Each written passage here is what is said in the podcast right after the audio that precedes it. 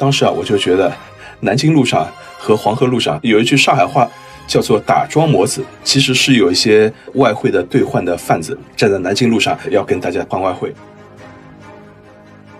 真正在黄河路吃饭的那些人呢，你也不知道他们的身份，鱼龙混杂，高深莫测，确实是充满了各种不确定性，甚至有些危险性在里面。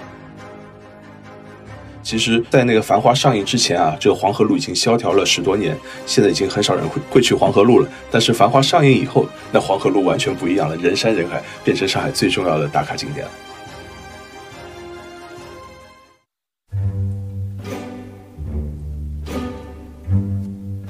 Hello，大家好，欢迎收听张小俊商业访谈录，我是小俊。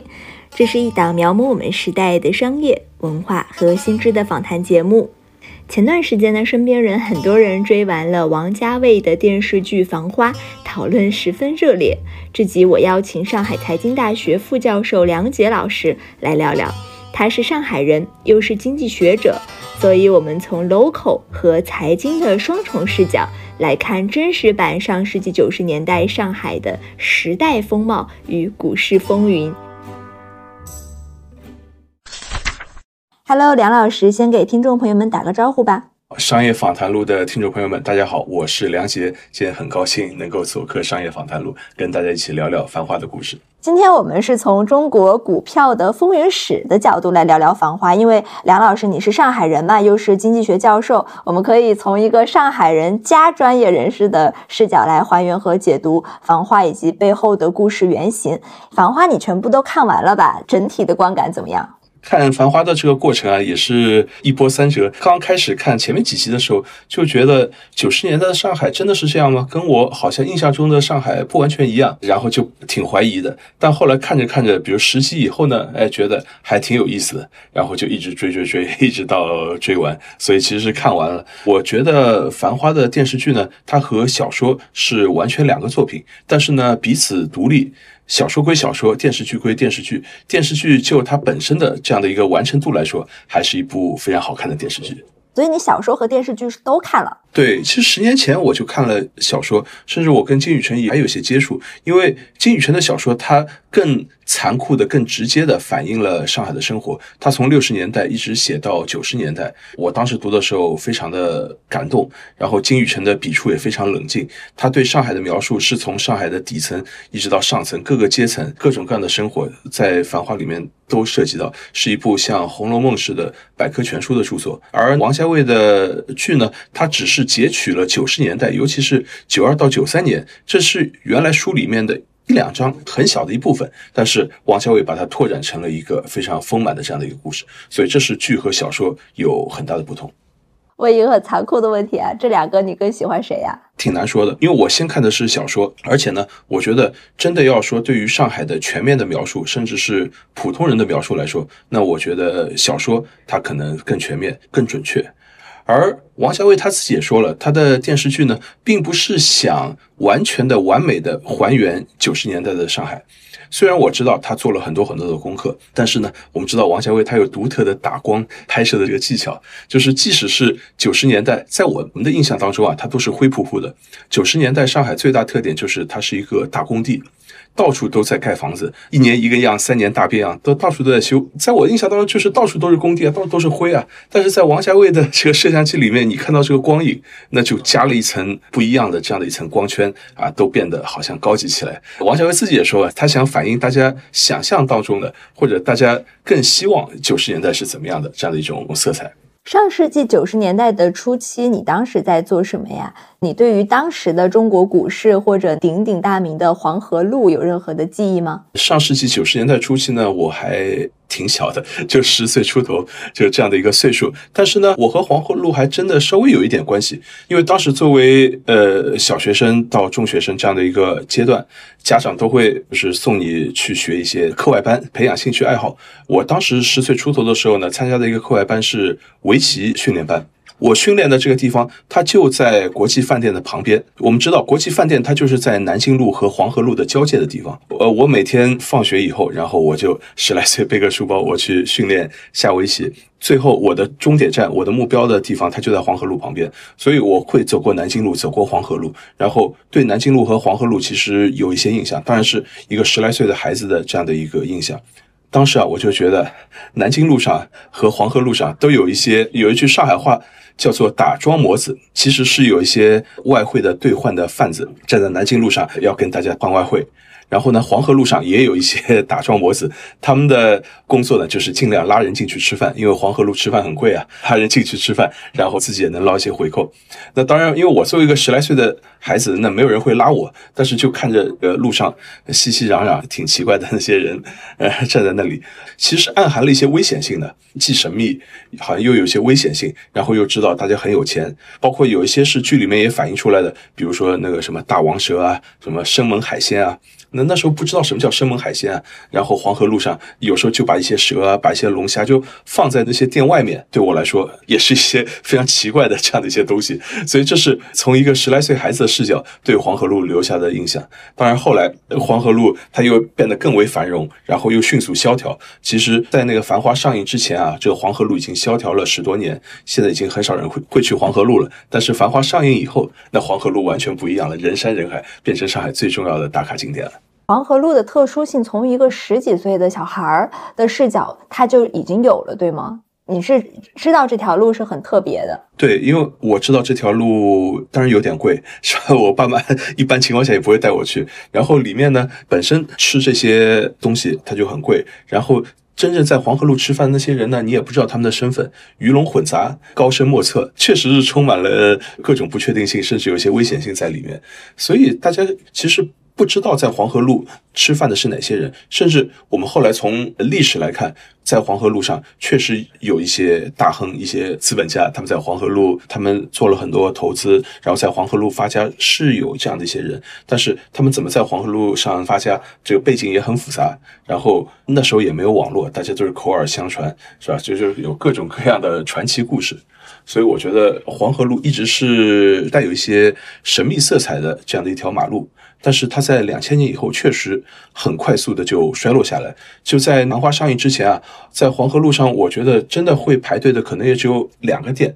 一个店呢是一个叫家家汤包，在那里大家会吃小龙啊这样的一些特色的一些上海的点心，价格也不是很贵。另外一个地方呢就是国际饭店的饼屋，它会卖蝴蝶酥，所以很多人会排队买蝴蝶酥。所以我觉得只有这两家店。这个永远是排队，而其他的那些曾经在九十年代后期盛极一时的那些饭店，在这些年其实都已经衰落下去了。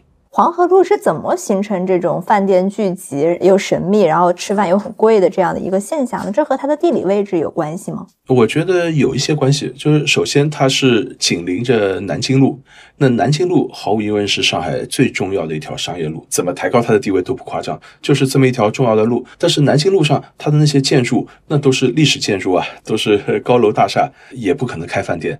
但是所有的在南京路上进行各种活动的那些人，他他总要吃饭吧？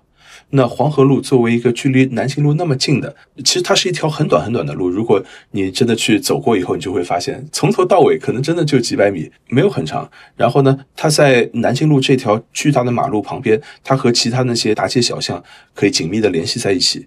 所以呢，我觉得这条路就是有点进可攻退可守，到南京路就是一步之遥，然后到那些更复杂的以前那些石库门房子那些小店呢，其实也很近，所以是很有生活气息的这样的一条马路。但是它在你的记忆里，它应该不像电影里那么的光怪陆离，对吧？比如说你要去黄河路，父母会跟你说什么吗？一般来说，我父母不太会让我去黄河路，我会经过也没办法。但是在他们看来，黄河路呢，里面总是有一些奇奇怪怪的，甚至不三不四的这样的一些人。黄河路的消费也挺贵的，一般大家呃正常的吃饭，我觉得不太会去黄河路那时候。而且黄河路它真正的比较热闹的时候是晚上，尤其是到半夜。以前啊，在八十年代一直到九十年代，上海的饭店呢，如果你说去国营饭店，那国营饭店有这样的一个特点，就是到了八点半，到了九点，人家要下班的。而且国营饭店它的服务态度是很生硬的，就你爱吃不吃，它它没有任何服务可言。但是呢，对于那些真的做生意的人来说，那有时候要谈事情，有时候要到很晚，到了十点、十一点，甚至到了半夜，都还有吃饭的那个需求。正是在这样的一个整体氛围下，那一些民营的、私人开的一些店开始雨后春笋的兴起。不管是黄河路，还是电视剧里的进贤路，其实都是在这样的背景下它涌现出来的。而黄河路呢，与其他的那些差别在于。当时他引入了大量的香港的这样的一些饮食习惯，比如说你不管是大王蛇也好，那些龙虾、生猛海鲜，其实不是上海传统的吃的食物，它都是广东传进来的。而当时呢，大家觉得粤菜或者是 广东传进来的这样的一些这个食物比较高级、比较时髦，所以呢，黄河路在这个方面，我觉得是带领了一些时代的风气。所以大家觉得到黄河路吃饭是一种比较高档的，能够吃其他地方吃不到的，有这样的一个特点。他那里的人文想象会不会穿着更时尚一些？在那个年代，我觉得可以从两方面来看。第一呢，是我也看到很多人对于王家卫的影视剧有一些批评，他们觉得当时大家不会这么穿，尤其是西装笔挺，是吧？这种风格，那可能是香港的风格。当时你知道，九十年代。中国人或者上海人的这个衣品其实没有那么好，即使是穿西装，里面可能也是穿毛衣，或者西装也没有那么合身。这个跟我们今天的对于服装的追求已经完全不一样了。另一方面呢，我也知道王家卫他确实是做了大量的功课。他是二零二零年开拍的，早在他开拍之前，他就养了好几个团队，就在那里做功课了，然后买了大量的书。调用了大量的一些纪录片，做了大量的口述访谈。他做功课的时间比他拍片子的时间要长很多。他在服装在。调研当时大家会穿哪些衣服的时候，他做了足够多的功课，然后呢，在这个基础上，他当然要凸显他的这个剧情，做了一些设计。所以我觉得总体来说呢，从专业的角度，从历史回忆的角度来说呢，也很难对王家卫挑太多的毛病。我觉得他的态度是认真的，但是呢，在具体的拍摄的这个光影啊、角度啊这些方面呢，他是有一些美化的滤镜在里面的，有点夸张。是是是，因为那个时候您还小嘛。那后来通过你开始研究经济学，对历史的溯源，能不能跟我们回顾一下？呃，中国股票市场从零到一，从无到有的那个历程。上海呢是中国最早有股票市场的城市，它的股票市场甚至最早可以追溯到一百年前，在民国时期，上海的股票市场已经比较发达了。但是呢，在一九四九年。中国共产党进入到上海的以后，那就把上海的证券交易所就关掉了。从一九四九年开始关掉，到了一九八四年，然后上海乃至中国进行股份制试点，上海发行了第一支股票。但是你发行了股票，那就是卖出股票。但是比如说你持有了一张股票以后，你怎么跟人交易呢？你需要有交易的地方，买了那个股票以后，你没有交易，那这不是我们现在熟悉的证券交易市场。所以从八六年开始，在上海的南京路、西康路一家很小的一个门面。在剧里面也有几个镜头反映，本来好像据说是一个理发店，可能就十几个平方，然后就改成了工商银行的一个交易所。当时大家就去那里买股票，当时就有一块黑板，然后写着今天的这个股票。当时好像就只有两只股票，价格是多少，在黑板上写的。那么多人挤在这个柜台前面，就一个十几平方米的这样的一个小卖部的一个地方来买卖股票，这总不像样子吧？那么。上海如何恢复证券交易所这个问题，很多人就已经开始讨论了。而且呢，我知道从一九八零年代后期，当时有中国最早的一批海归的留学生，他们就向当时的领导提出各种建议，说我们要发展证券市场，我们要建立证券交易所。但这是一个很大的一个问题，是需要领导拍板的。所以在八十年代后期。邓小平曾经会见过美国纽约证交所的所长，然后呢，邓小平当时亲手送给他一张股票。邓小平说：“啊，你们纽约证券交易所已经发展的很好，是吧？但我们中国也在发展。现在我先送给你一张股票。”那大家就觉得邓小平的这个行为是一个非常重要的一个标志，它就意味着中国很快是有可能发展自己的证券交易所。从一九四九年以后就消失的、不见的证券交易所，有可能就会恢复。然后，在一九八九年到一九九零年，这个速度就开始加速。朱镕基也好，很多人就一直在推这个事情。最后呢，是在一九九零年正式开始恢复上海的证券交易所。然后当时还只有上海的证交所，全国各地你要买股票还要到上海来买。就你要在北京，你真的要炒股票，在一九九零年的时候，你只能到上海来买。然后当时只有八只股票。在恢复证交所的过程当中，面临了一系列的问题。比如说最基本的这个股票，你到底是要有一张一张的白纸黑字的这个股票，还是你可以使用电子化？这在当时是一个讨论很激烈的一个问题。很多人觉得我买了一个股票，然后你都没给我一张纸啊，没给我一个凭据，你怎么能证明我买了一张股票？我心里是很不安定的。所以，所以最开始的时候，这个股票它是真的是有一张一张股票的。但是你真的要有一张一张纸的话，在交易的时候会发现很大问题。我也是看资料说，当时一开始定的叫好像是 T 加三，就也就是说，你抛出了一个股票以后啊，你要三天以后你才能收到钱。那为什么要 T 加三呢？是因为你股票交进去以后，他们每天要清点啊。我今天收了 一千张还一万张股票，我要一张张点，我没点清楚，我怎么能够把钱给你呢？但后来他们发现这个股票太多了，不要说 T 加三了，你 T 加十三你都算不完。我加班加点，每天晚上大家在那里点股票都都点不完。那当时这个证交所的一些领导就拍板说，我们要转成线上的无纸化的这种形式。当时计算机刚刚兴起啊，在美国啊，在全世界也都是刚刚兴起，很多人是都很怀疑的这些制度快速的这个推进。买卖股票，当时到底有多少人买，有多少人卖，整个这个市场要把它培育起来，其实是挺不容易。像我们今天，哦那我们干嘛干嘛需要认购证呢？你你需要买就买，是吧？但是或者是用其他的这种方式，干嘛要用这个认购证，导致这个市场产生很大的扭曲？然后又比如大家会讨论的很激烈的涨停板和跌停板的问题，比如我们现在很熟悉的沪深股市百分之十的这个涨停板、跌停板，是吧？或者创业板是百分之二十，这个制度。也不是一开始就有的，一开始设置的比这个还要严格，但后来发现你设了很严格的，使得这个股价不能够很激烈、剧烈的这个波动以后，那大家就没有动力进来买了。假如我现在设定股票的涨跌停，每天它的涨跌幅度只有百分之一，可能很多人就不来买了。我来买了，你每天让我涨百分之一，是吧？十天也就百分之十，那有什么意思呢？但是你说你取消这个涨跌停板，那无限制涨，你可以一天涨百分之两百、三百。曾经有一段时间啊，好像是九三年以后，真的是把涨跌停板给取消的，所以那时候股价波动就极为剧烈。但是极为剧烈对于市场的健康成长也是不利的。所以后来又到了九六年以后，又重新再规定了涨跌停板，所以一直到延续我们到我们今天。所以我们会发现，股市里里面我们现在很多呃习以为常的，我们认为呃就应该这样做的那个制度，在九十年代上海证交所和深圳证交所刚刚创始的时候，大家都是不知道的，大家都是在摸索的，怎么样制定一个公平公正的制度，能够促进中国的金融市场健康发展，这这是不容易的。所以我觉得这是一个。当时大家面临的一个大时代的这样的一个制度设计的挑战，这个在繁花的电视剧里面也得到了很充分的展现。那时候中国股市的显著特征是怎么样的？它的局限性是什么？首先，很多人不知道股市是什么，甚至证交所刚刚开始的时候，很多人会担心这样的一个问题：证交所它会不会关掉？很多人有这样的担心呢，就会觉得这是一个试点，试点是有可能。就试点个两年以后，我们就结束了，我们就不再试了。所以现在买的股票有没有可能三年以后就变成一张废纸了？证交所就不存在了，中国退回去，我们不再进行股份制改革了，没有股票这回事。当时大家不知道，今天那我们都已经很有信心了。股票会跌，但是股份这个制度它不会退回去，不会被取消。这个上市公司或者证交所不会关闭，这我们对这个有信心。当时是没有信心的。就比如我们现在很难想象深圳的证交所，它有一天。它的交易数量是零，就没有交易。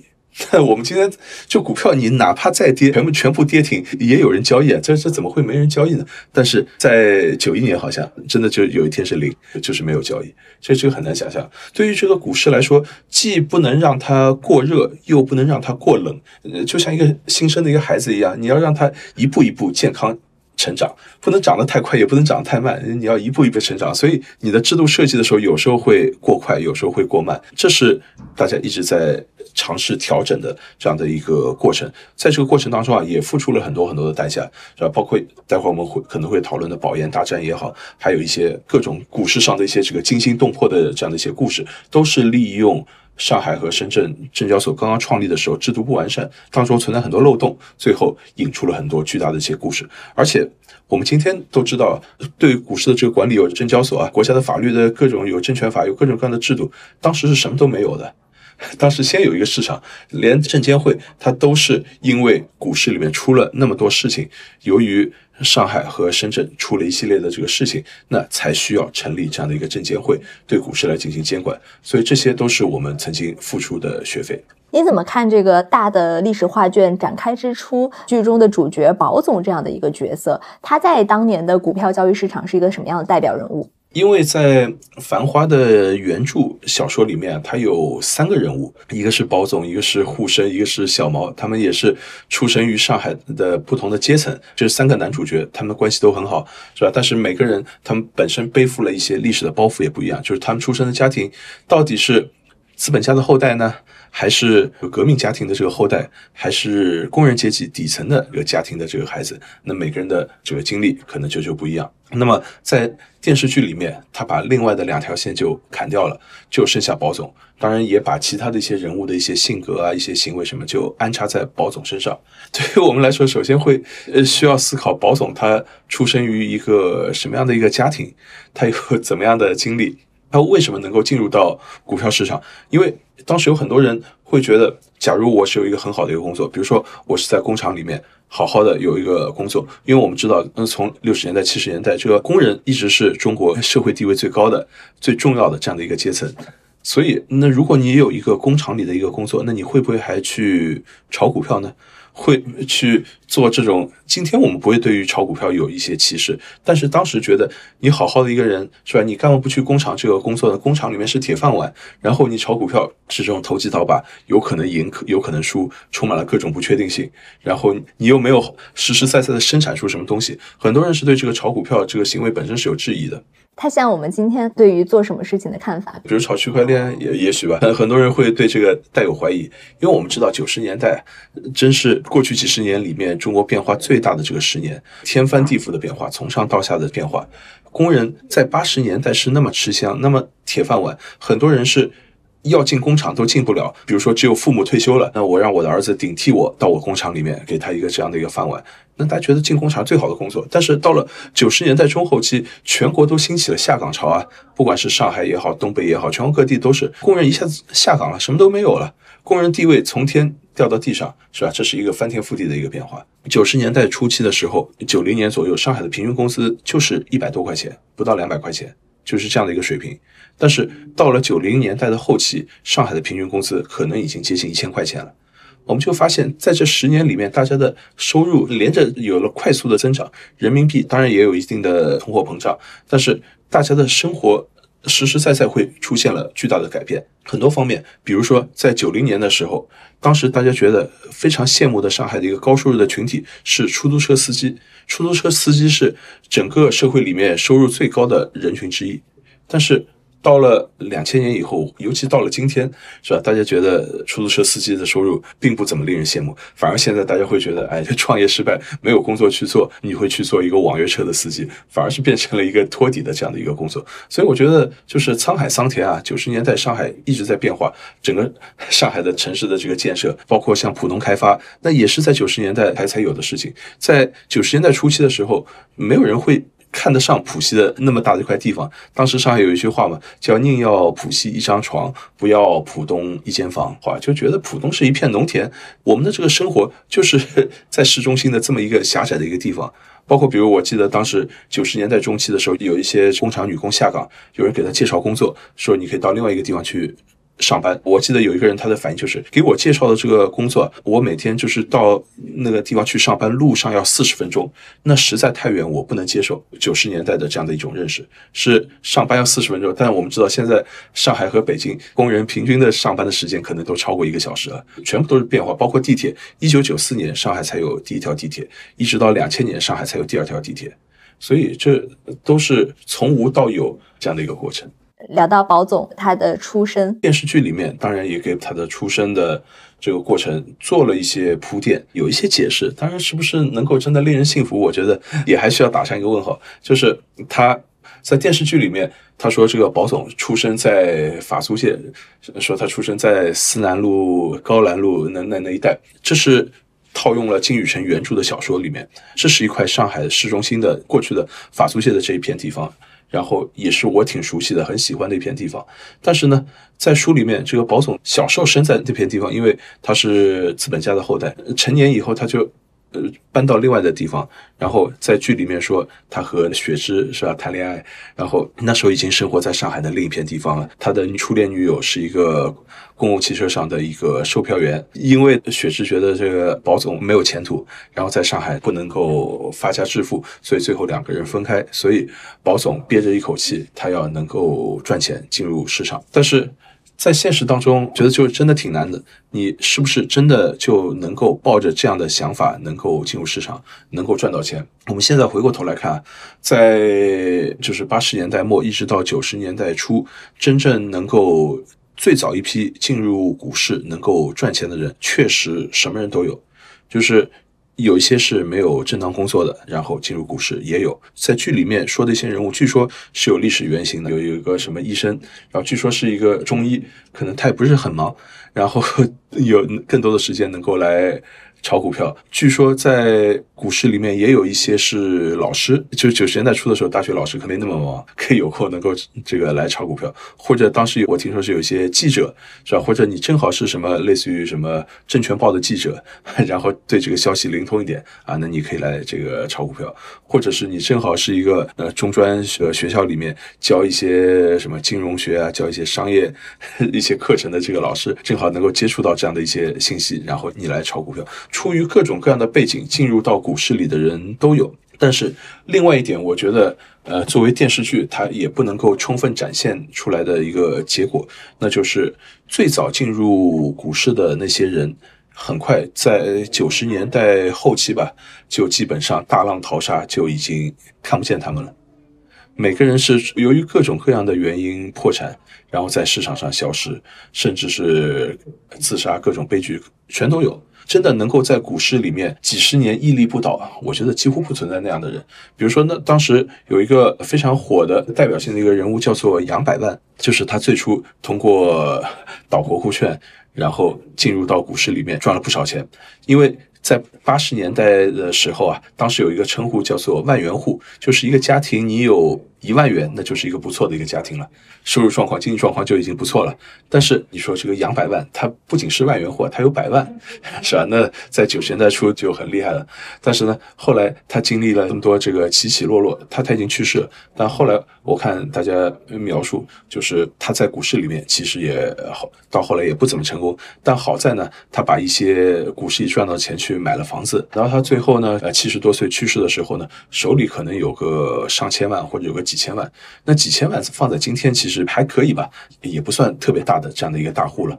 所以就是起起落落，最后到他呃去世的时候，手里面还能够有个上千万、有几千万这样的一个资产，那还算是一个 happy ending，还是一个 挺好的，能够挺过来的一个这样的一个经历。但是他就回忆他的很多朋友啊、很多同事啊，或者是当年在股市里面奋斗的那些人，很快是吧？在在可能在九十年代或者两千年初，那就在市场上消失了，由于各种各样的原因消失了。所以股市是挺残酷的，一开始。能够进入股市的人有天时地利，有各种各样的机遇，当然也有自己的性格。就是你参与到股市里面，你一定要有一些冒险的性格，或者从经济学的角度来说，正面的角度来说，我们叫做企业家精神。那我觉得也是不错的。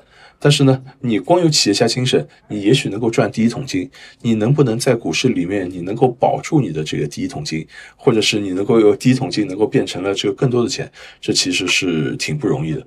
所以电视剧它当然主要就反映了九二九三年这个很短的两三年时间里面，最后呢给保总也是安排了一个挺好的一个平安着陆的一个结局，让他买了一块川沙的地，就是今天迪士尼的地，给他了一个很好的一个结局，也挺好。就是导演给我们一些希望，但在现实当中呢，就是各种各样的结局的人都有，这现实可能比电视剧要更为残酷。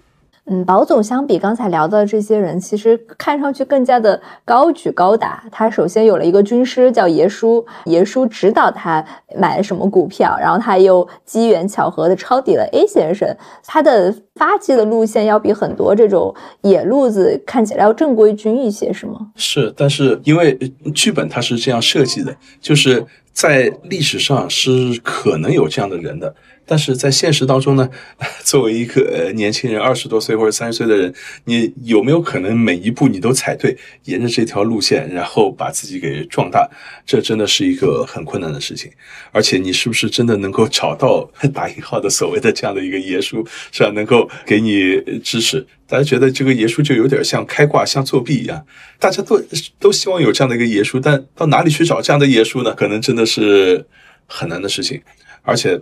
在这个过程当中，你面临各种各样的诱惑，面临政策的不确定性。因为我们今天回过头来看，历史是这样走过来的，是好像比较清楚的有这样的一条线索。但是你站在局中的时候，你是不知道的，你并不知道下一步会怎么样。真的会开发浦东吗？如果不开发浦东怎么办？然后真的中国会加入 WTO？都不知道这是二零零一年的事情了，所以我觉得站在当时的局面下，情况是一片混沌，甚至是我们市场经济到底要怎么走都不知道。经历了邓小平的南巡讲话，在这个路线才变得更为清晰一点。但在当时，我们读九十年代初的经济学的一些著作，当时大家要讨论问题，那就是证券市场它是信资还是信社。这是一个原则性的问题啊！你这样的问题你没有讨论清楚，资本市场随时有可能会关掉的，证券市场关掉。我们是社会主义经济这样的一个经济模式啊，我们能不能允许证券市场进入市场？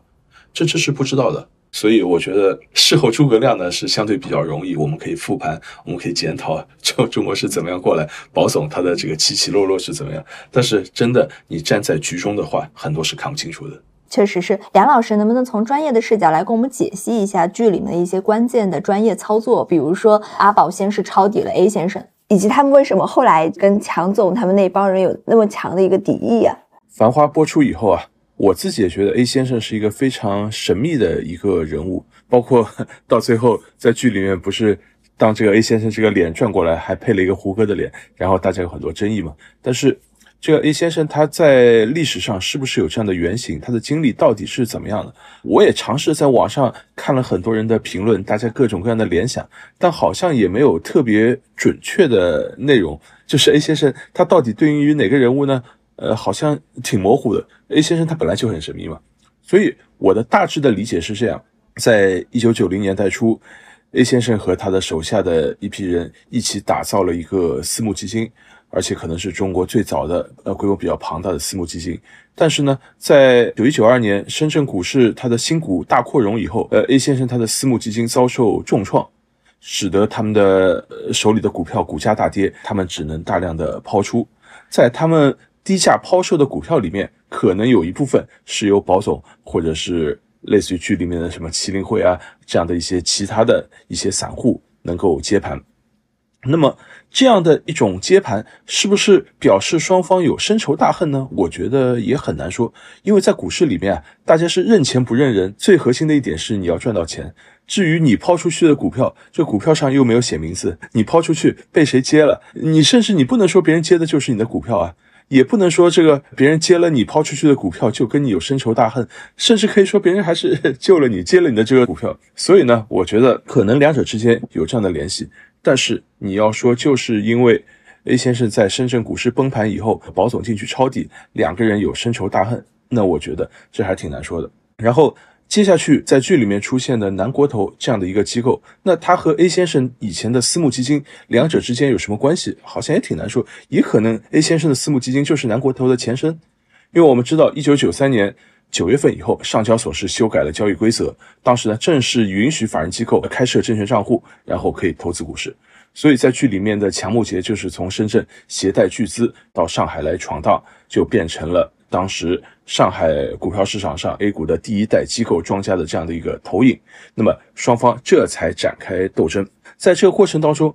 到底有多少是新仇旧恨，或者是剧里面说的，也许两个人还有一些很复杂的感情纠葛，有一个林子这样的一个存在，使得两个人还有感情纠葛，我觉得都很难说。但是总体来说啊，我认为在股市里面，大家还是很清醒，在股市里面最重要的就是赚钱，赚到钱就是厉害。至于你赚到的钱到底是谁的钱，这是一个很难说的事情。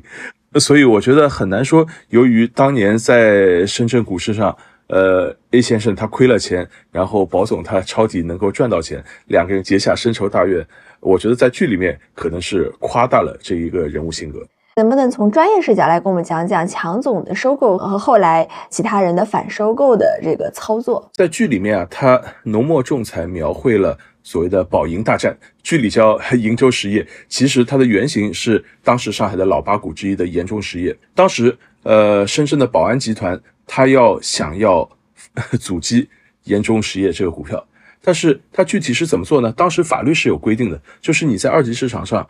收购股票，你到处买股票，但是你一旦买到了它的百分之五的股票，你需要举牌，你需要公告，告诉大家，我现在已经持有这家公司百分之五的它的股票，要让大家知道。但是在当年一九九三年这次保研大战当中，保安系就是保安公司啊，他让他手下的三个分公司分别收购严重实业的股票。然后这三个分公司啊都没有达到百分之五，就是四点五啊、四点八，就就这样分散。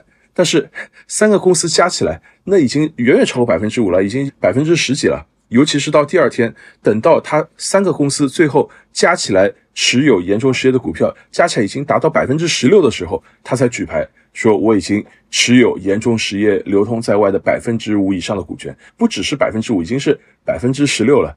一直到这个时候，严中实业他才发现，那我们的企业有易主的这个风险，就是我们的头号大股东已经变成了保安公司了。严中实业马上向监管机构投诉，说保安公司违规，这是恶意收购。然后，但是他真的要在资金上要跟保安公司来竞争，其实也竞争不过。我我也去看了，呃，大家的一些研究，说一九九三年四月就颁布了《股票发行与交易管理暂行条例》，当时就规定。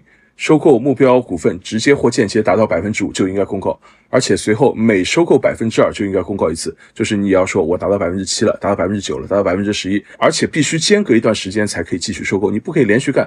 但是保安系的打法它是 这个非常不讲道理，我用三个公司，每个公司都持有你四点五，然后一下子最后达到百分之十六后我我才公告。所以这涉嫌违那个市场监管的这样的一些规定，所以在一九九三年的十月，证监会和呃上交所对这一起收购展开了联合调查。就事实上，它的规定呢是给予保安公司予以警告处分，并且罚款一百万元，然后对它的这个关联方也给予警告处分。但是最关键的是，保安系它对于严中股份的收购行为被认为是有效的。所以剧里面我们看到的是双方各退一步，是一个。皆大欢喜的这样的一个结局，但在历史上，盐州实业实实在在就被深圳宝安给成功的收购了。但很快呢，呃他又被北大方正在二级市场上举牌收购，所以后来的盐中实业，它的实质已经变成了方正科技。所以这个事情啊。特别重要，也就是深圳宝安买了这个严中实业以后，过了不久以后又被人家收购，被北大方正在二级市场上举牌收购。那次是按照规定，就是我我就是要收购你。呃，深圳宝安其实也就把这个又给北大方正了，所以变成了后来的方正科技。这个这个事件确实是给中国的资本市场监管是有很深刻的启示的。后来的每一次的证券法的修订，都对收购上市公司有了更明确的规定，你必须怎么做，怎么交百分之五，怎么交这个公告，是吧？这个现在都有了很详细的规定，这都是当年留下来的教训。即使监管部门后来介入，但是他也不能说你不能收购，对吧？他只能够说我要罚款。对，就是你做的不恰当，我罚款、批评、教育，但是最后你的收购还是只能承认它是有效的。九十年代保研风波这样的更多的惊心动魄的故事，能不能给我们延展一下？对于股市来说。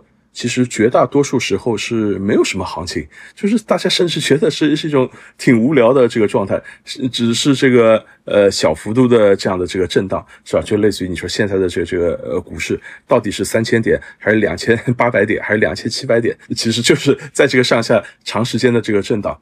那我觉得回顾从一九九零年代中国股市它的初创期，我们要找其中的一些重要的事件，我们大致梳理一下。我觉得可能也就是这样几件事情。第一，当然是一九九零年的证交所创办。一九九零年十二月，上海证交所创办，这是一个中国股市上一个特别重要的一个事情。然后，一九九二年三月，二月份就上海都已经在卖是认购证。然后，一九九二年的三月，上海的这个认购证第一次开始摇号认购证，这是股市上的一件特别重要的一个事情。到了一九九二年的五月，呃，应该是五二幺这一天。然后股市它放开价格限制，变成 T 加零。那我们以前说过，这个股市它有各种各样的，有涨停板啊，有那个，甚至以前还比涨停板还要严格，就是你的股票的换手率达到一定程度，它就要对它进行限制。然后就在一九九二年的五月就放开限制，你股票可以随便涨。那么就那一次，使得股价有了一个很大幅度的波动。所以我觉得这还是当时历史上一个比较重要的一个事件。当然，很快再过了几年以后，我们又重新给它加了涨停板和跌停板，又把这个股价的波动控制在一定范围内。一九九二年的八月十号，在深圳出现了所谓的“八幺零”事件，就是大家疯狂的在深圳去购买认购证。也是要获得买股票的资格。当时买这个认购证在深圳啊是需要身份证的。那很多人就是把全国各地的身份证源源不断寄到深圳。据说当时有上百万张身份证 就汇聚到深圳，有很多甚至都是民间借来的买来的。就是你有一张身份证，你就可以买那个认购证。所以在呃深圳引起了轩然大波。甚至是很多人连夜排队认购证又很快卖完，引起了这个社会的不安。所以深圳的八幺零事件，它直接促使当年证监会成立。再接下来的一件事情呢，我觉得也是现在被人讨论很多的，就是一九九六年三月二十七日所谓的三二七国债期货事件。这件事情直接影响了中国的期货市场。就当年上海最重要的一个证券公司万国证券，它在没有足够保证金的基础上，它违规操作，因为它保证金不够，但是它就在很短的几分钟时间里面，大量的这个抛盘打压当时的一个国债期货。这一次的这个违规事件啊，使得中国期货市场这个秩序一下子就崩溃了，然后大家就证监会介入，大力的查处这个事件，然后可以说直接终结了中国的国债期货市场。甚至终结了中国的期货市场，国债期货这个这个品类就消失了，一直过了很多年才很低调的才出现。然后万国证券也消失了，它和申银合并变成了申银万国。但是在三二七的国债期货事件里面，也有少数人，就是利用那短短的几分钟，积累了巨额的财富。很多人在二零零零年以后也有他们每个人不一样的结局，有自己的这个故事。所以，一九九六年的三二七国债期货事件，我觉得也是挺值得我们去思考和复盘的一件事情。如果要作为总结的话，也是很多老股民津津乐道的，那就是一九九九年的所谓的五幺九行情。那一次是股市猛涨，一下子让大家感受到了这个股市的希望。当然，后来股市又一个轮回，牛熊的轮回，又又跌回到原点。我们知道，在二零零零年以后，中国的股市其实也是经历了几次很大的行情，尤其是大家津津乐道的是二零零七年和二零一五年那两次股市都有非常 精彩的表现，都一下子涨到很高的这个点数，甚至涨到六千点，但是很快又跌回到原形。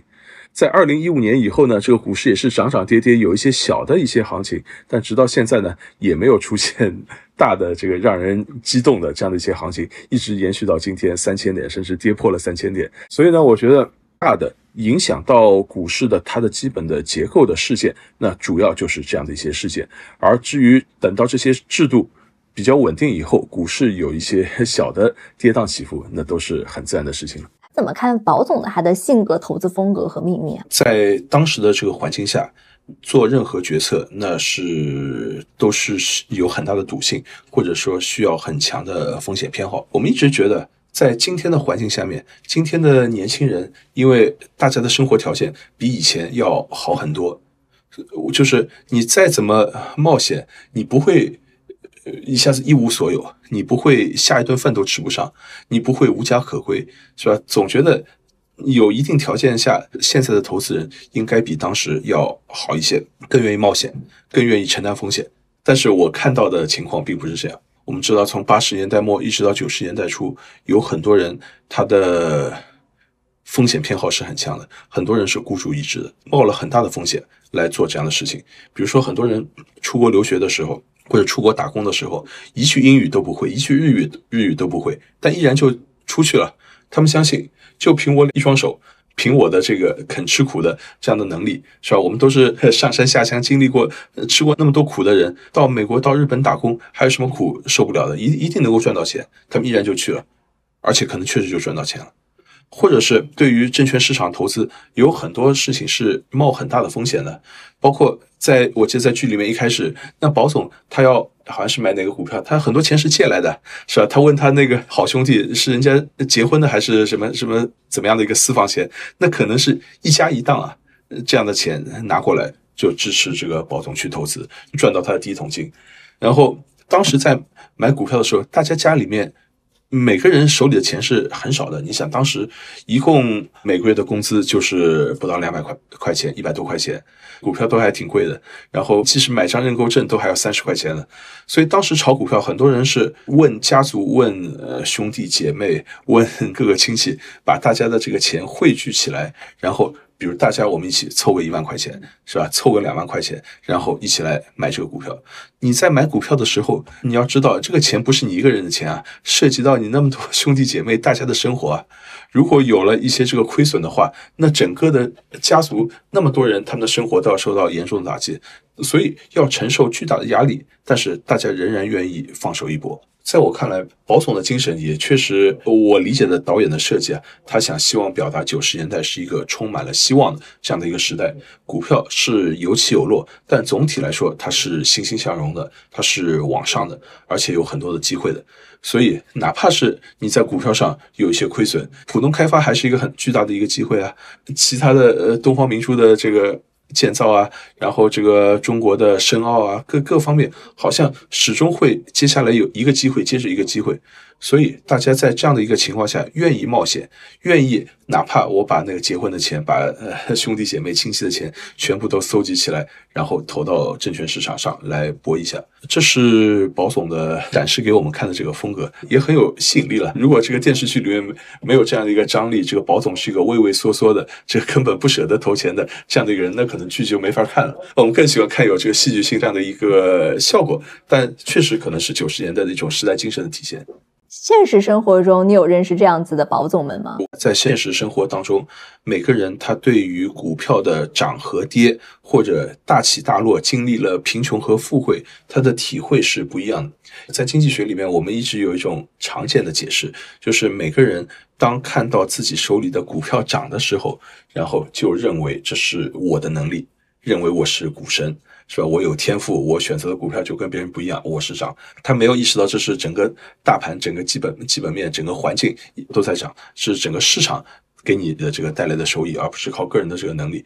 但是等到自己股票暴跌的时候，一般它会归因于市场。是整个大盘不好，整个中国和美国的关系不好，等等等，就就是找各种各样的原因，它不会归因于自身，哎，就是我自己的能力不行，我的眼光不好，我怎么选了这个股票？所以这也是我们在股市里面，我们总能听到各种各样的传奇的故事。但是大家都知道，在股市里面真正赚钱的人，可能是如果按照二八定律来说，那就百分之二十的人赚钱，百分之八十的人亏钱啊。亏钱的人肯定是超过赚钱的人，但是我们在股市里面，你只有赚钱的传奇故事，是吧？亏钱的人都觉得我我自己还没亏，我还没有割肉，我没有离场，我只是在等，我用时间换空间，这是亏钱人的这一个心态。我自己觉得，真正经历了大起大落以后的这样的一些投资人，他会显得比较低调，他会知道这个市场对他进行了教育。我也见过一些人年纪轻轻，通过这样的一些投资，比如说大学刚毕业就通过投资。一下子自己的身家，比如说上千万了，然后你就会发现他自己就很飘啊，就觉得我才二十出头，我一下子就能够这么大的这个资产，我的人生有无限可能。然后呢，只需要一两年，可能他的上千万资产一下子缩水到一无所有，就什么都没有。我觉得经历过这样的一些大起大落的人呢，他的心态会相对比较。平稳，终于认清了自己的真实的实力本来面目。那我就是这么一个人，我没有那么强，也没有那么弱。我知道应该怎么来看市场，在证券市场上也是这样。对于我们来说，总能看到一个人他意气风发的时候，他是怎么样的。当一个人一天能够轻轻松松赚几万块的时候，那可能这个花钱如流水，在黄河路上随便怎么点菜，给人家的小费可能都是一百块一张。但是凡是这样的人，过过不了几年。等到他的资产又重新这个归零的时候，生活归于平淡的时候，他就不会这样表现了。所以市场上真正的一些高手啊，可能是生活就是比较平淡，并没有那么夸张。包括前面提到的像爷叔这样的一个角色，我看了一些介绍啊什么的，就是在呃上海证交所刚刚要成立的时候，确实他们想过要去找一些曾经经历过一九四九年以前的这样的一些交易商，或者有证券投资经历的一些老人，向他们去了解情况。所以呢，当时上海这样的老人据说还有几十个，然后有几十个这样的老人，他们就在南京路上有一个饭店，叫做七重天饭店。然后呢，他们据说每周就是大家一起吃一顿饭就聚餐，再怎么年轻的都要六十几岁，年纪大的都要八九十岁了。你想，四十年代你在证交所里面干活，四九年的时候你是个二十出头的一个小伙子，到了一九九零年代又过了四十年，你那你也六十多岁了。那很多可能就八九十岁了。据说这个七重天宾馆每周聚会的这桌老人非常有名，很多一些记者啊什么的都会到老先生的这个饭局里面取经，去问问老先生的一些看法。其实他们每周要聚会呢，也是对这个市场跃跃欲试。就是虽然自己年纪也大了，但是呢，他们。对于证券市场，他们是有感情，他们也有信心，他们觉得可以发挥余热，或者凭我过去的这样的一些判断，我的一些能力，仍然可以对市场上有一些预测。据说这群这个老人世外高手呢，也是培养了一些 年轻人，所以我觉得爷叔呢，可能就是以这样的一群老人作为一个原型。但后来我们知道，老人也是 逐渐凋零。你想，都已经八九十岁了，据说他们一桌人吃饭，然后后来人就越来越少。原来是满满一桌，那后来可能就 十几个人，后来十来个人，后来凑不到十个人，那最后 这样的一个饭局也就慢慢就消失了。剧中这个神秘的 A 先生，从来都没有露面的 A 先生，他是那个时代的一个什么样的代表？他可能反映了深圳，或者说广东、香港那边有不同的时代精神和时代面貌。直到今天，我们觉得深圳仍然是一个挺不一样的一个城市。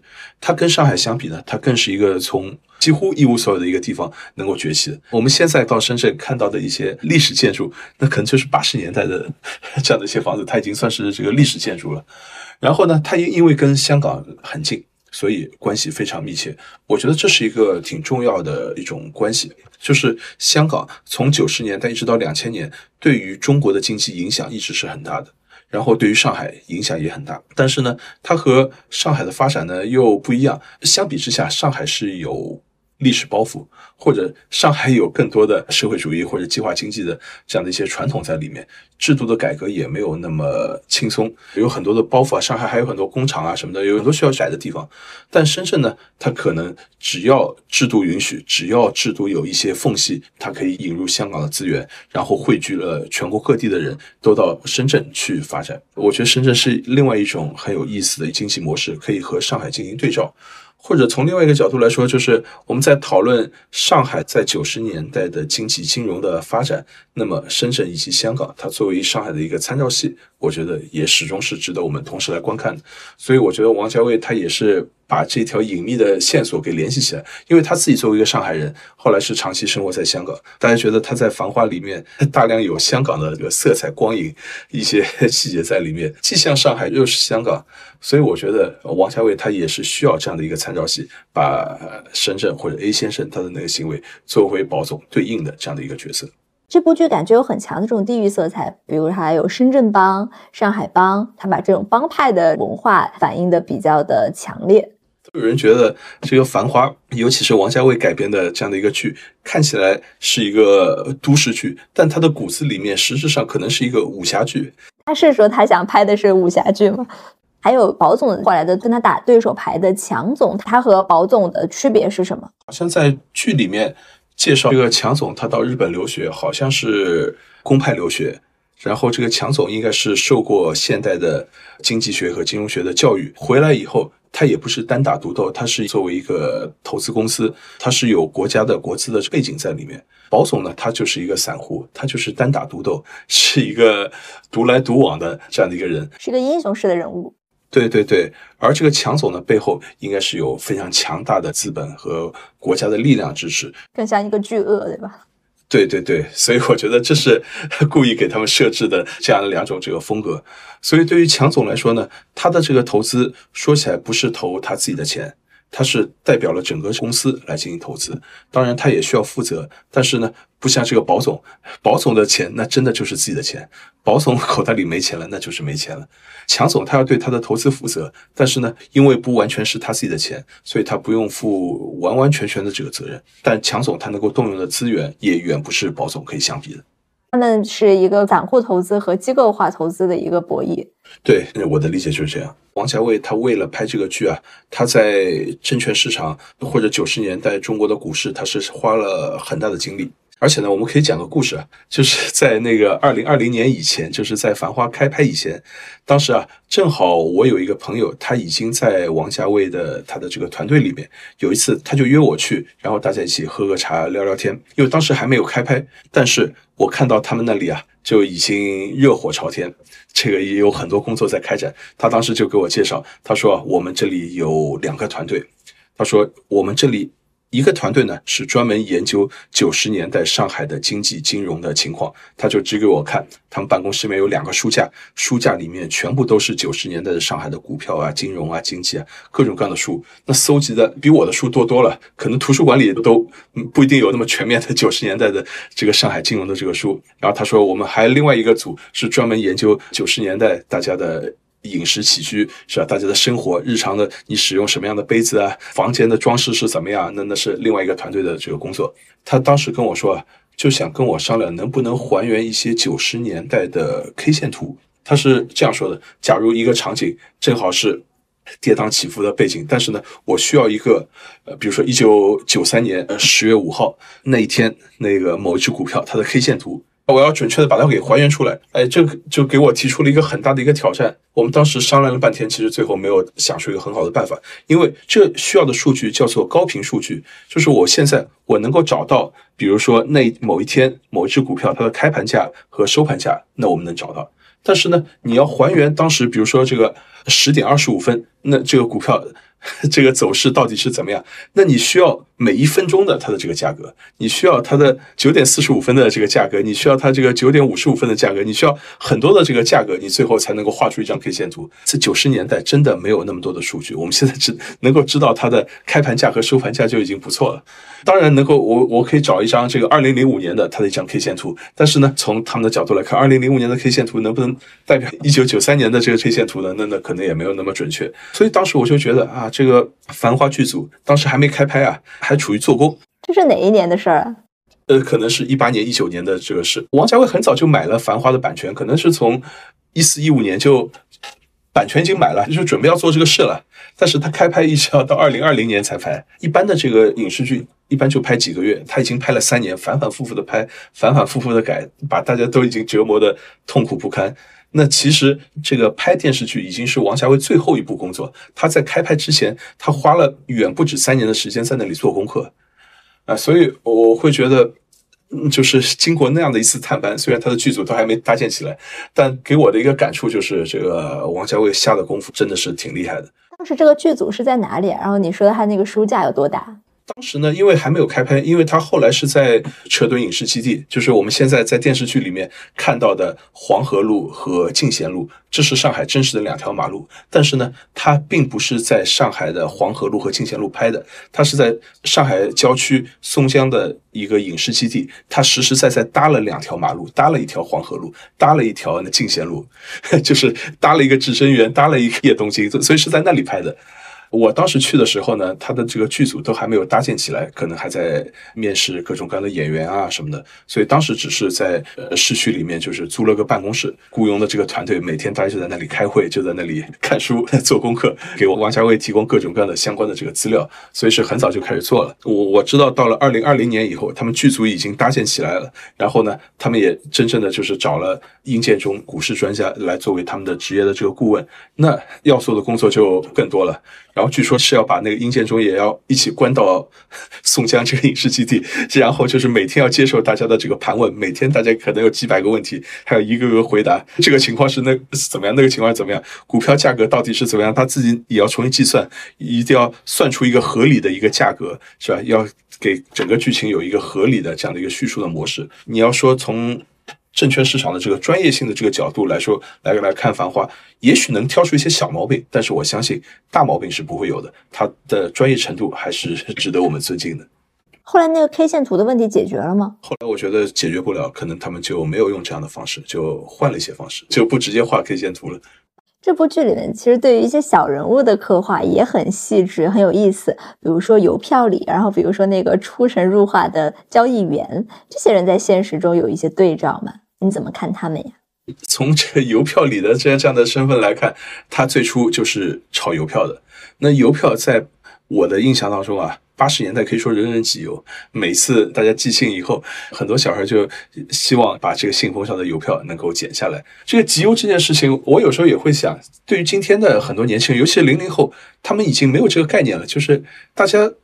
都觉得什么叫写信？没写过信。对我来说，小时候还写过信，但是对现在的人来说，可能就没写过信，根本就不知道这个邮票是怎么回事。在八十年代，曾经有一度，它的邮票是炒的这个价格是挺高的，所以在上海呢，集邮或者炒邮票是在八十年代一直到九十年代是有这样的一个圈子，邮票的炒作。最终再怎么炒，在这个邮票里看来，这个不如炒股票。它的这个波动啊，它的这个能够赚钱的机会不如股票，所以它就进入了股票市场。当然，在上海的一些玩的一些市场，大家聚会的地方，我对此也还有一些印象。小时候有很多人在那里炒，就是所谓的邮币卡，就是还有各种钱币啊，还有各种一些卡什么的。通过这些炒作，其实也有可能赚钱的。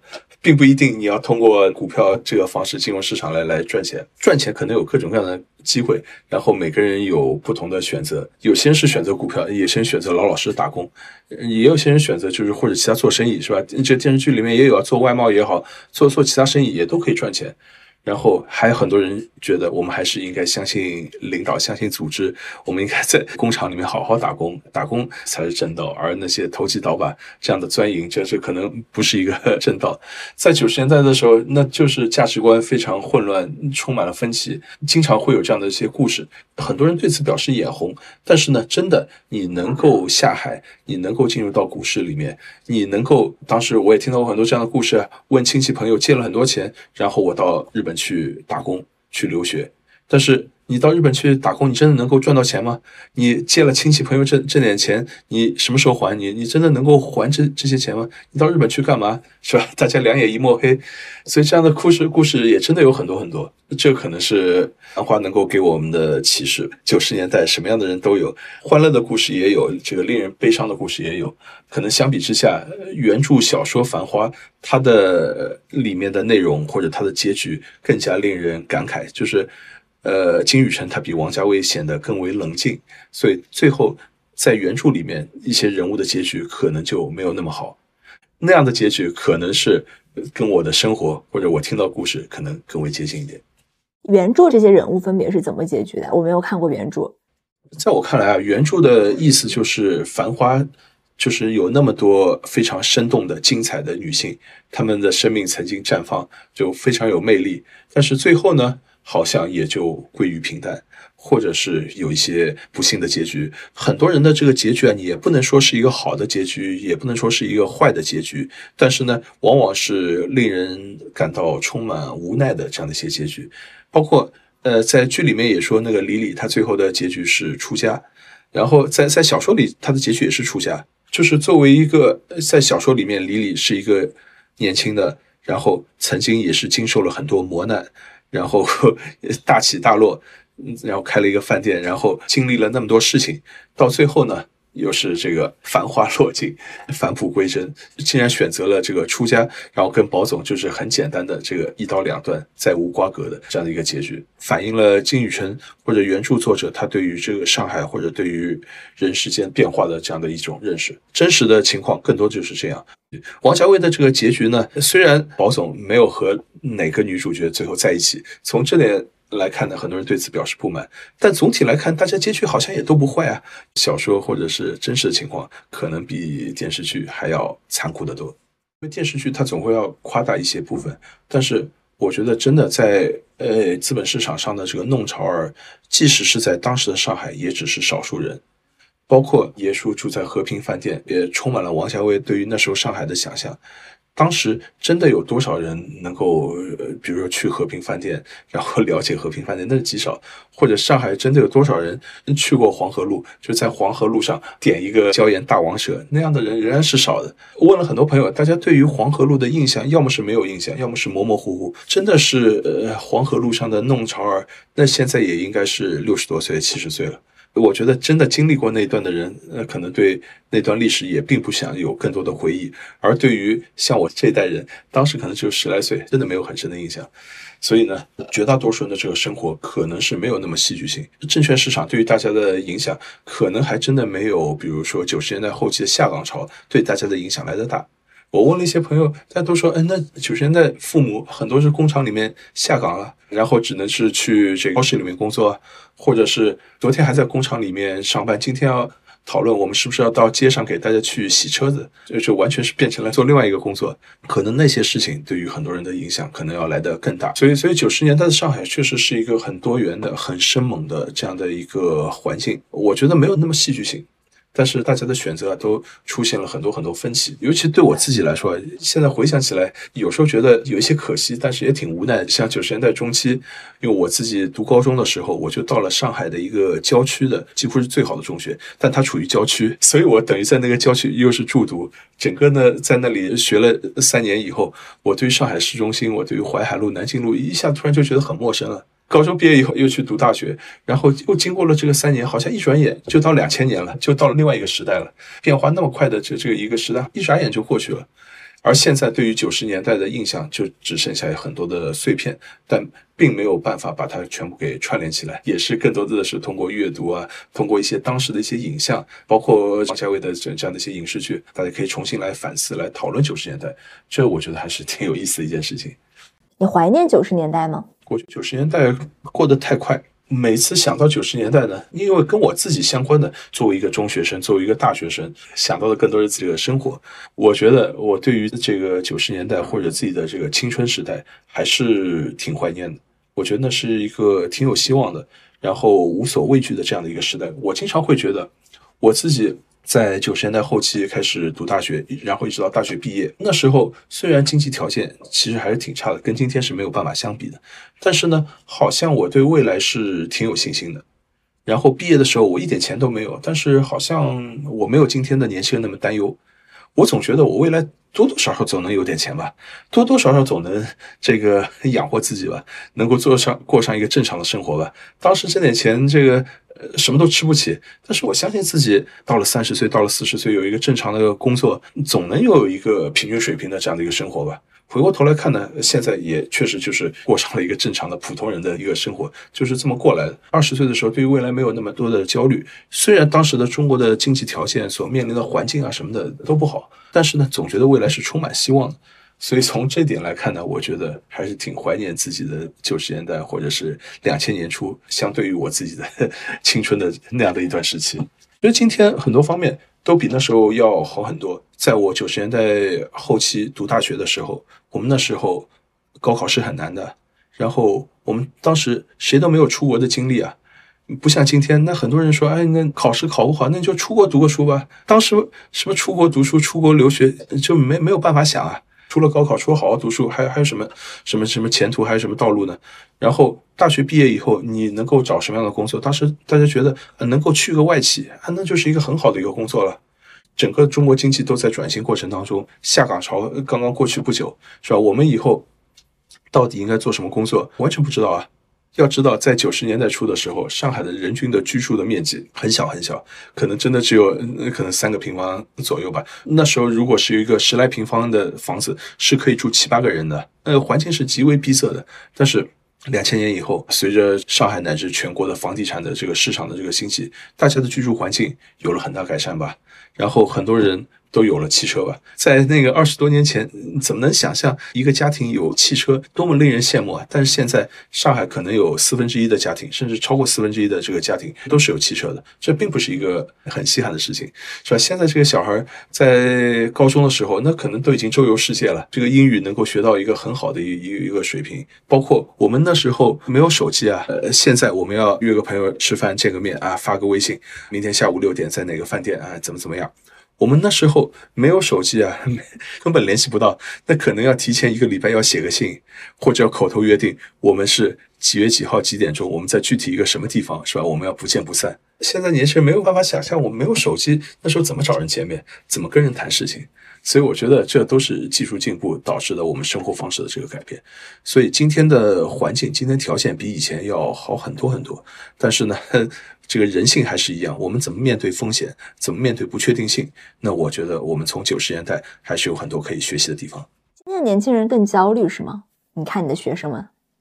是的，是的，焦虑太多。我觉得不应该完全推给现在年轻人，说他们的抗压能力差啊，他们的能力不行。我觉得这对他们也是不公平的。他们现在确实在享受更好的物质条件，但是呢，他们在精神层面的这个压力是更大的。掌握了更多的信息以后，并不见得有利于他们 更好的成长。可能我们年轻时候是无知无畏啊，我们那时候面临了很多的困难和挑战，但我们不知道。哎，不知道那也就不害怕了。哎，就每天虽然没什么钱，倒好好像也挺开心的。今天的年轻人对于自己啊，以后要读什么大学，大学毕业以后找什么工作，以后在公司里面怎么被老板 PUA 啊，那那搞得一清二楚。所以他们还没走上社会，哎，都就觉得这个实在过于恐怖，连第一步都不敢迈出去。所以随着经济发展，又会带来了很多新的问题。所以《繁花》播出以后啊，我碰到挺多学生，零零后什么的，都挺愿意跟我聊天。他们想问我九十年的上海是怎么样。就虽然他们上海人从小在上海长大，但他们对于九十年的上海是一无所知的。对于我们来说啊，小时候你说放学了以后，那时候没有家长接送啊，家长都很忙，家长还要上班呢。你这个放学了四五点的时候，那谁来接送你啊？呃，我我小时候前面说的，我又去这个学习围棋，三点半放学以后，那自己背个书包就就到南京路去去下棋去了。从今天来看，那马路上那当然充满了危险，各种不确定性。但是呢，我们也走过菜场啊，走过各种各样，走过电影院，见然后这个路上会见到很多我们觉得很奇怪的。是吧？换外币的，强行拉客，这个进饭店的各种各样奇怪的一些人，然后走在弄堂里面，各种市井八卦，这个也听到各种各样的东西。我觉得这些东西其实对于。我这一代认识上海、理解上海是挺有帮助的，而现在的更年轻的人呢，他们从小有很好的环境，现在小学放学以后，父母一定是要接送的。你即使你自己一个人想回去，学校都不会让你回去的。然后甚至很多是一直要接送到高中，然后父母的条件又很好，很多时候都是开车来接你的。所以呢，他们可能缺少了一些在街上闲逛。然后像我们小时候，比如经过一个菜场，正好在在做那个葱油饼，香气扑鼻，然后就用很少的零用钱偷偷摸摸的买一个葱油饼去吃，是吧？还不能让父母看到，父母会批评你这个东西不卫生，你怎么在路上乱买东西吃？那现在的小朋友可能完全就没有这个机会了，都是父母接送，所以他们对于。道路上和其他的这个人的接触相对都会变得比较少，所以我觉得这会导致他们的对于这个社会、对这个世界的认识方式是不一样。他们读的书或者他们获取的知识比我小时候要知道的多得多，然后他们有更深的哲学的思考，但是呢，他们的社会经验或者是他们知道的一些这个市井八卦要少很多。包括大家都觉得上海话在上海已经衰落了这么多年，至少衰落了二十年，甚至我有一个朋友。他说了一句让我很触动的话，他说：“就因为有了繁花，使得上海话的生命可以延长五十年。现在上海本身有超过百分之五十的这个人口是外来的移民，不会上海话也很正常。而即使就是上海出生的，父母都是上海人的上海小孩，现在普遍也不怎么会说上海话，或者即使会说上海话，也变得很不标准。我一直觉得，可能出生在九零年以前的上海人还能够。”比较正常的使用上海话，对于九零后，他们的上海话就非常可疑。零零后，我觉得几乎都不太会上海话。是因为家长不教了，还是因为什么？呃，上海可能是全国推广普通话最成功、最有效的地区之一。